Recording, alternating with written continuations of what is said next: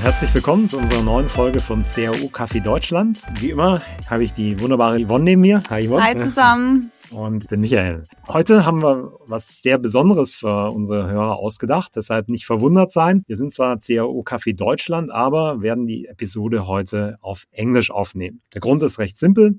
Today we are having uh, Scott uh, Voigt here. Yeah, he's the CEO of Fullstory, and because he's based in the US, yeah, we will uh, record this uh, episode in English. Yeah, but we will do a summary uh, episode afterwards in German. So for all of you that want uh, are preferring German language, yeah, we will also have a very short summary episode with Yvonne and me afterwards in German. Yeah.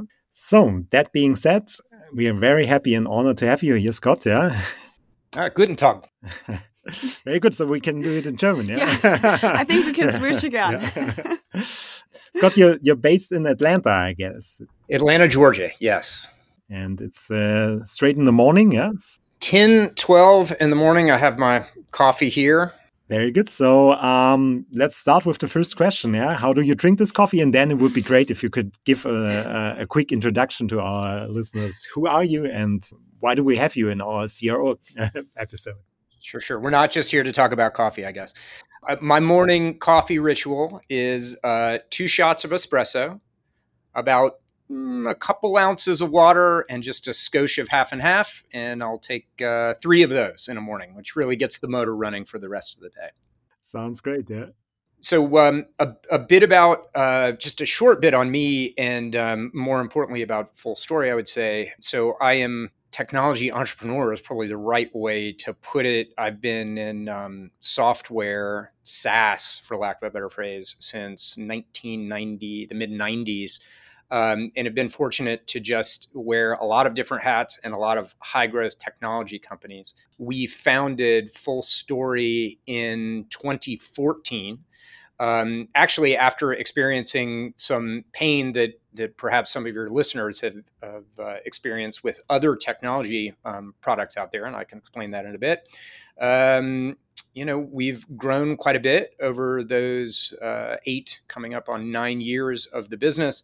Um, we would say that we are a digital experience intelligence platform, which is a mouthful and may not mean much. It sounds like uh, analyst speak.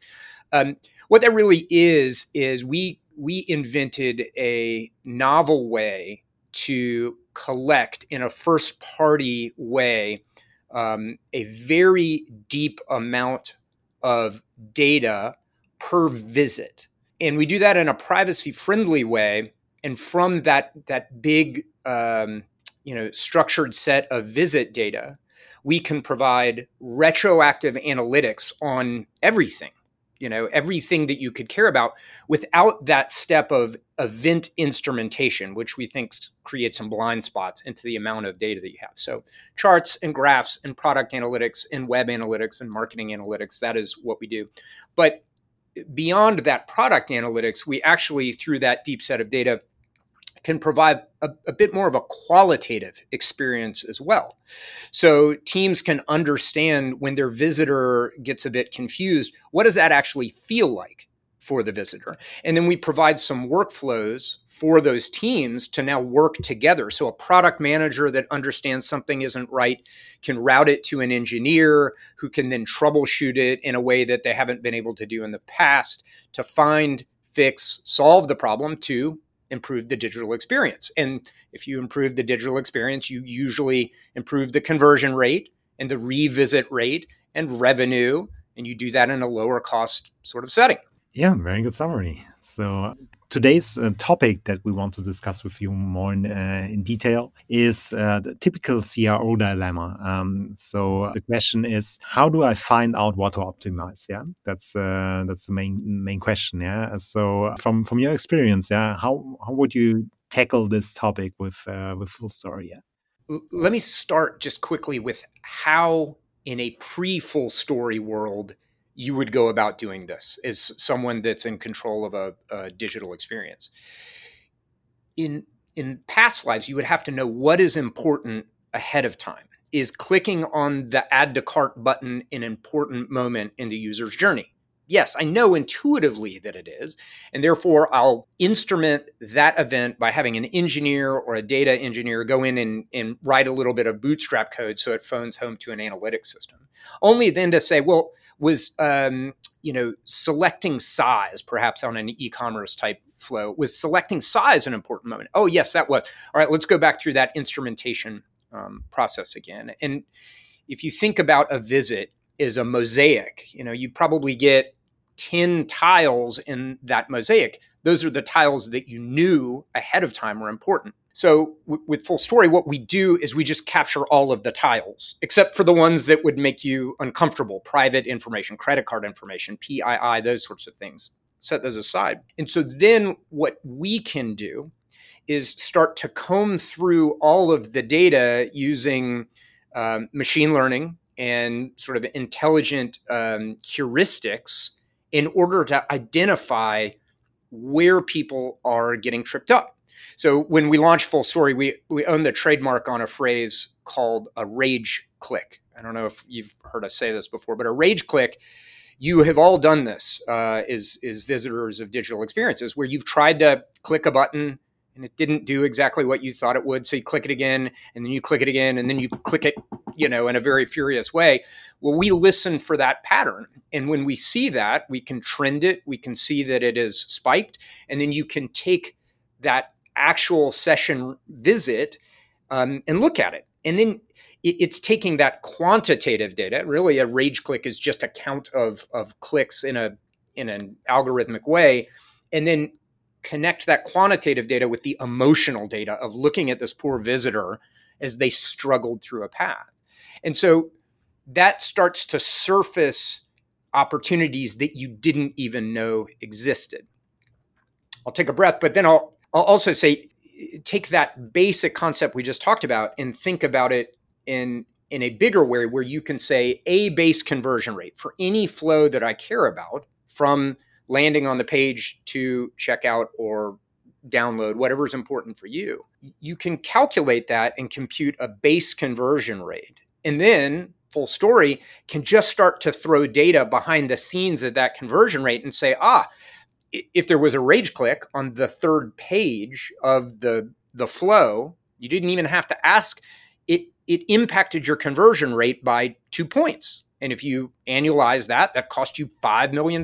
Go look there.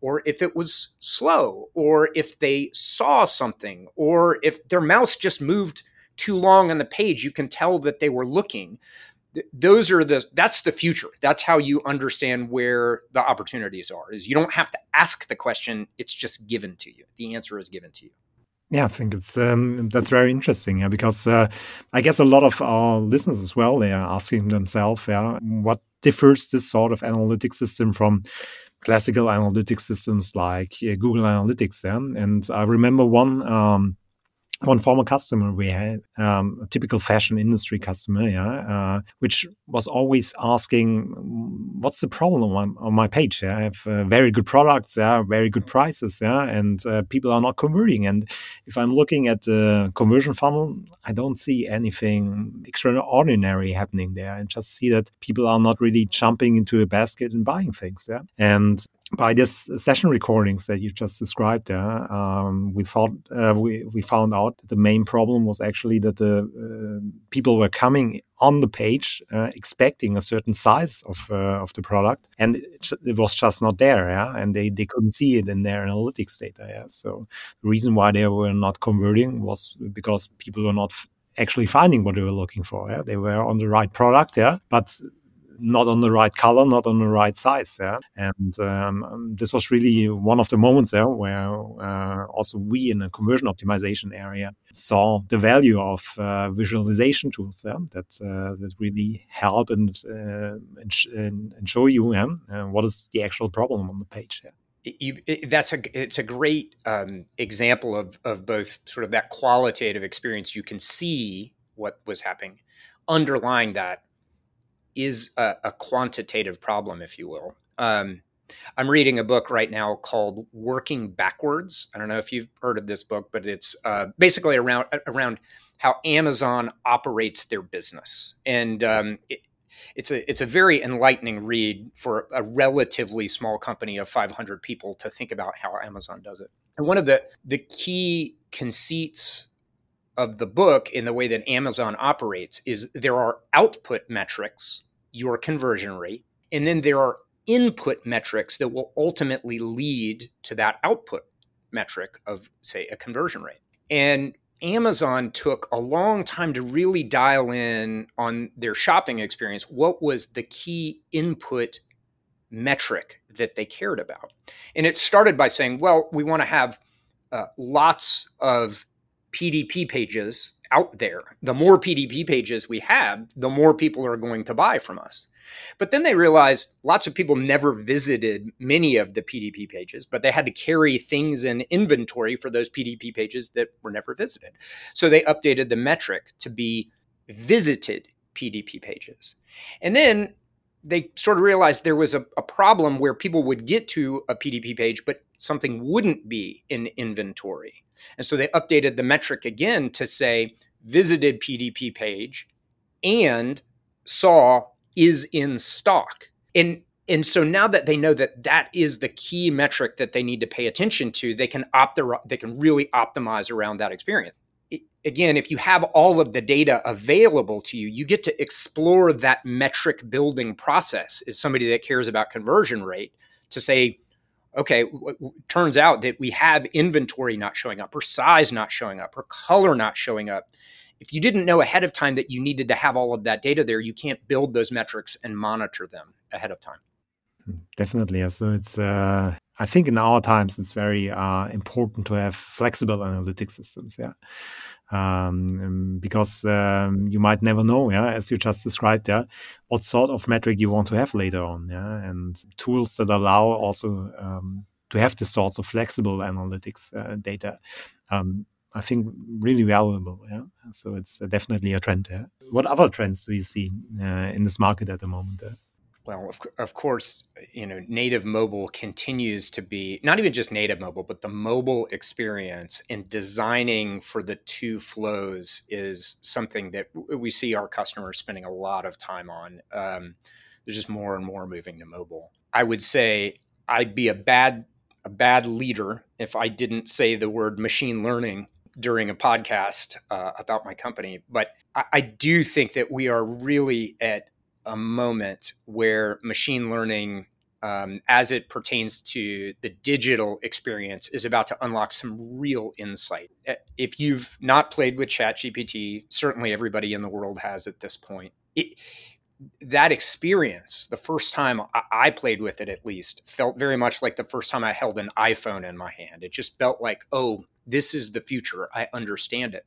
And so go back to conversion rate right now. And I would tell you that most companies have to start with a hypothesis about why something might not be converting.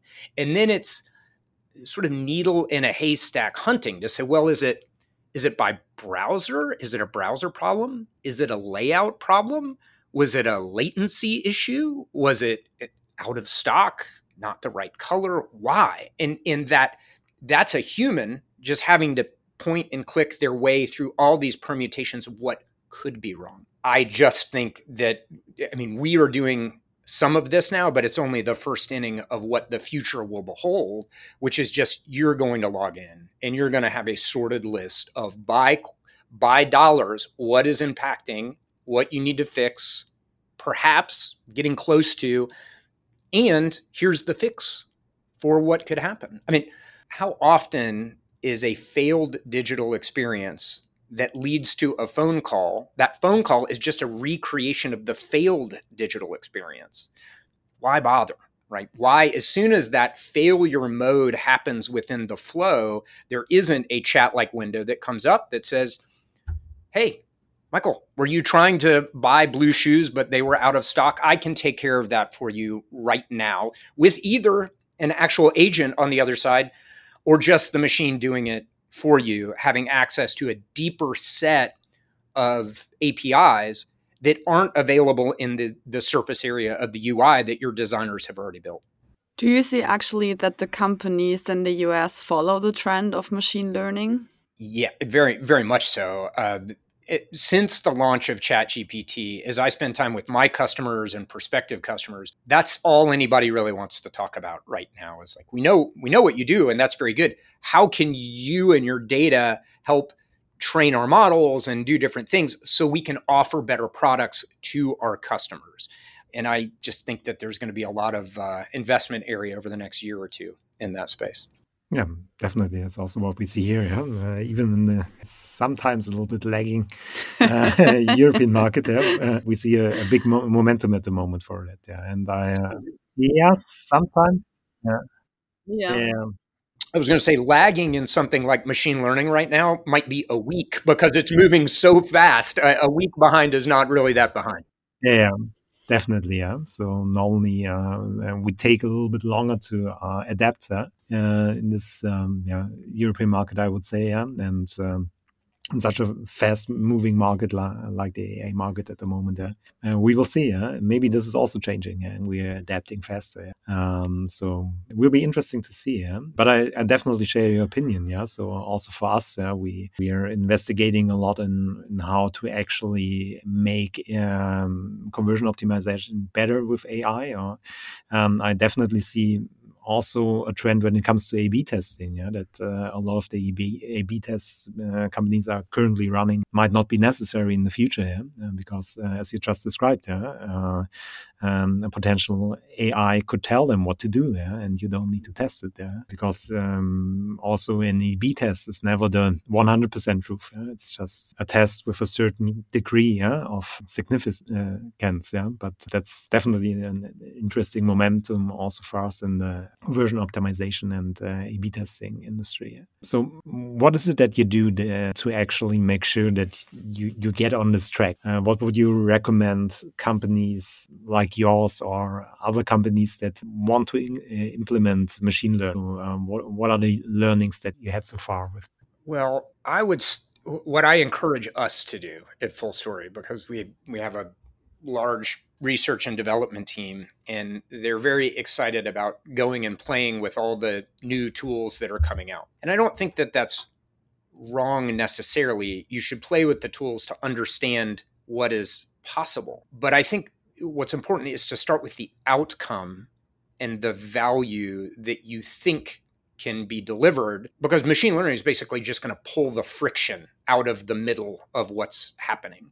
And so what do you want? You know, you want a perfect digital experience. How do you drive towards perfection? It's going to be faster flow through site, better uh, match of the visitor characteristics and the experience and the content that they're going to see. And so I think just dreaming big about what the outcome is and then figuring out how the tools can unlock that is probably the better go than just to start by saying here's a here's a cool bunch of stuff. Let's start building in a general direction. Yeah, that's a good point. I think to start with, is this tool really relevant for the outcome I want to achieve, actually?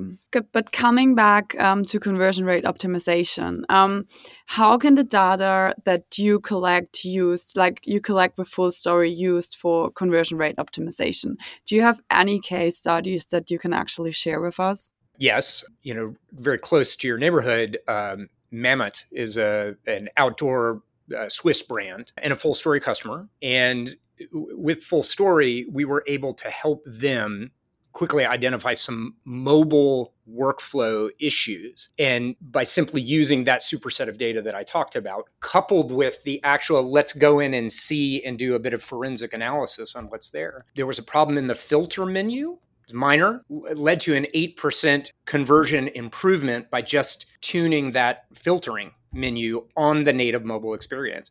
And again, there's just so many different permutations of what could be wrong. If you identify those those big rocks and move them out of the way, you can see tremendous upside there. And um, what's the magic be behind combining qualitative uh, analysis with quantitative uh, analysis? How could you convince the analytics teams, yeah, which I think are sometimes very quantitative driven, yeah, to work more with uh, qualitative data?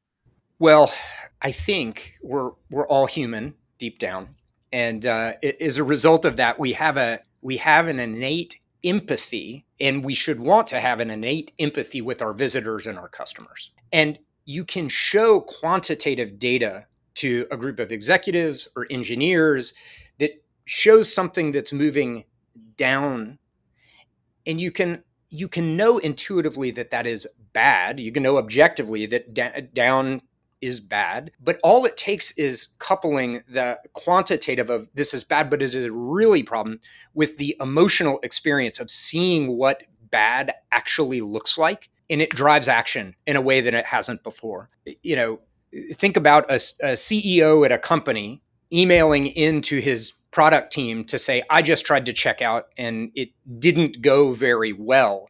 Okay, that's bad. How many people did that impact? 400. What did it look like when there was a big error flashing at me on screen?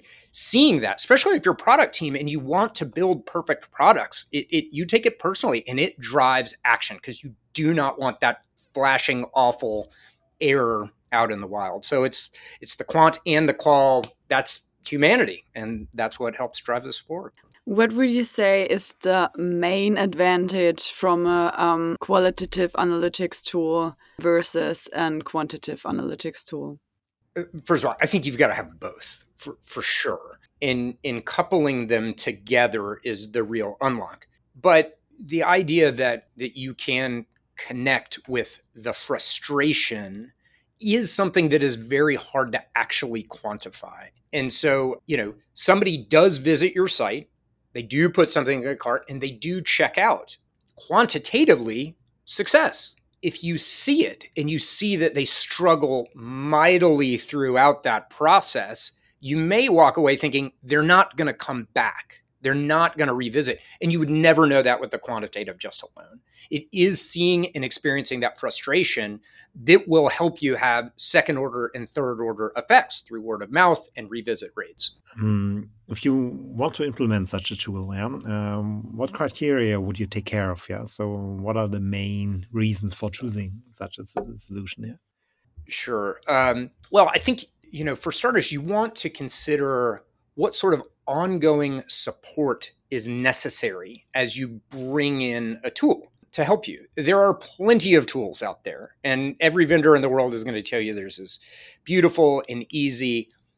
I think that it is important to try a tool and play with the tool and understand it. In order to experiment with a tool and validate that it's a good fit for your business, it should be easy to implement. And I, I think that is critical. I think we are living in an era where privacy is as important as it's ever been. And so the trust that you have with that vendor that you're going to use from an analytics perspective, it has to be something that is going to make you feel confident that you'll be able to maintain the trust with your visitors out there. And so push really hard on privacy. Can you make sure that sensitive data never gets into the vendor space? Do they have tools to make sure that we're constantly monitoring for any sort of slippage of data? And if so, can they cord it off and delete it and just make sure that that data is safe? Those things are just foundational. Beyond that, what you get in, it needs to be a usable product. It, it should be a pleasant experience to navigate through that. If you're a digital experience company, and you're not delivering your customers a good digital experience, means you're not using your own product enough. Yeah, that's uh, a lot of very good uh, takeaways so far. Yeah. Uh, so, how would you see um, our European market? We just uh, discussed it. Yeah. So, what would you say are differentiators between the US and uh, at the moment? Yeah. Are we more into the old analytic systems, or um, how would you describe the difference? Yeah.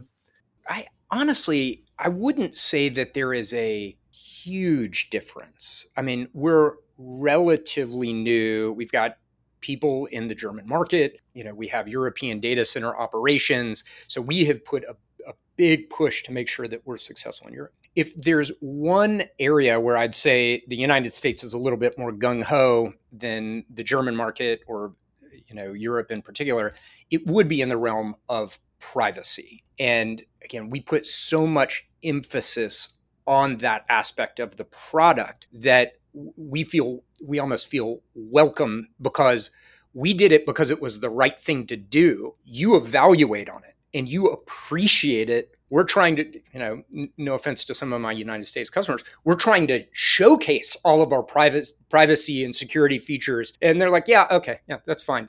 It, it, in the German market, it is appreciated, and it is um, it is something that is it's necessary, and and so I think that that's an important difference.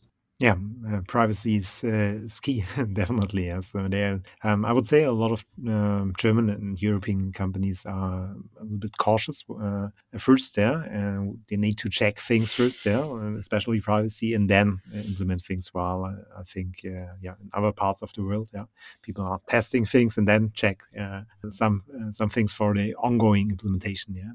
I would say it, one of the other differences that we see um, in Europe is there is a bit more of a mobile focus than perhaps in the, in the US. And so that native mobile app experience and the native mobile web experience does seem to be a much higher emphasis in uh, in Europe.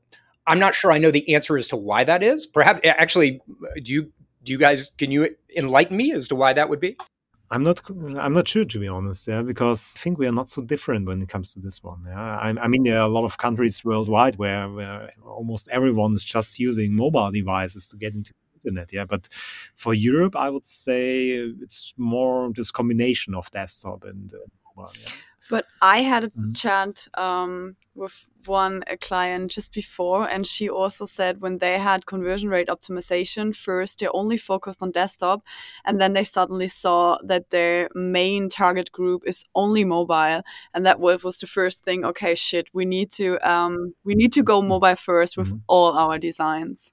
That's right and it, it's tricky to try to balance between the two right? And when you take that web experience and you just size it down and that snap line comes in to where it's mobile you can get some jittery experiences if, if you're not careful. So our designer she needs to have two different designs. We i always want to have one for mobile and one for desktop because otherwise it doesn't look that good Absolutely. Absolutely. But it's the long tail of pages where you maybe don't realize that, oh, we forgot about that one page. And so you, you it, and by the way, here's another example of a, of a heuristic if you have all of the data. So how often are people pinching and zooming is a heuristic that we monitor and we can measure. So you know if your design is good over time, you should see theoretically less pinching and zooming and and that's a metric that some of our customers track is to try to make the pinch zoom metric go down over time as a founder i would be interested as well to know a little bit about how did you uh, found this company yeah so uh, what was the reason yeah what was the problem you wanted to solve when when starting the whole thing yeah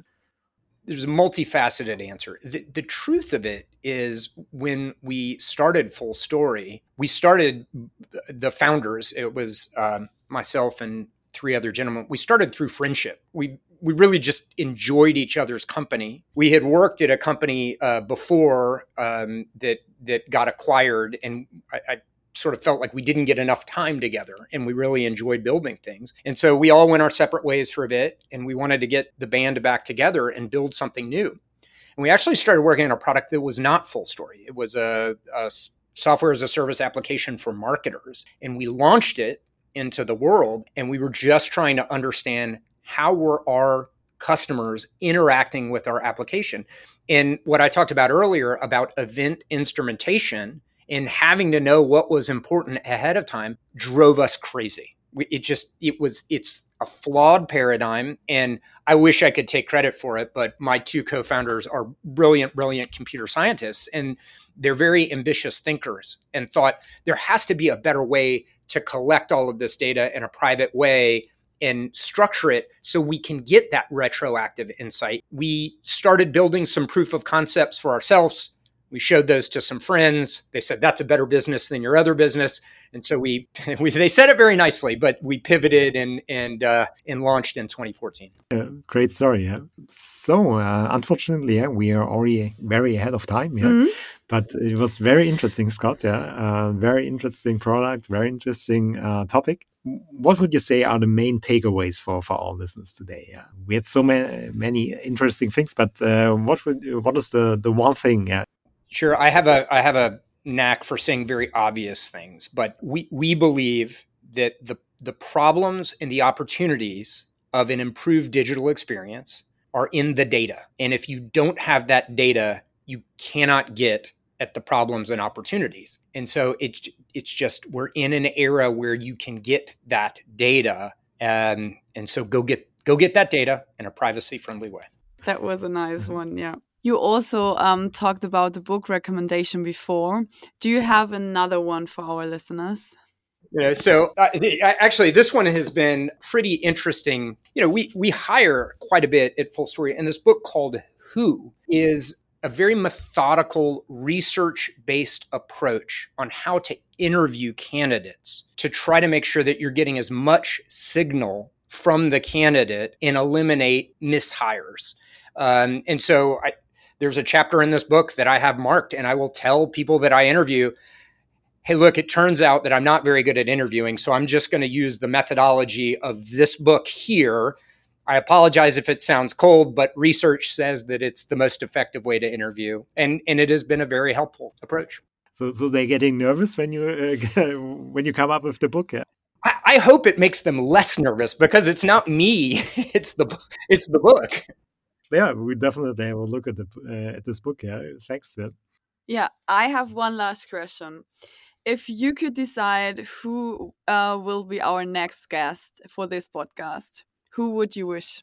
Does it have to be an attainable guest? No, it can also be an interesting guest. Yeah, who could uh, inspire us? I, I tell you, I really am very, very interested in Amazon right now and the way that they operate as a business. And I think if you could get you know Bezos or Andy Jassy to come in and talk about how they run their business at scale. It, it, it, I think a secret look into what they're doing would just be really good. If you can get them, let me know. I, I would, I would definitely Okay, we'll try our best. if you have connections, just, just let us know. Yeah. But you know what? I, I, I, will buy so many copies of this book yeah, that you recommended. Maybe they, they will see us yeah, uh, in their charts yeah, as the best buying customer of the month. Yeah.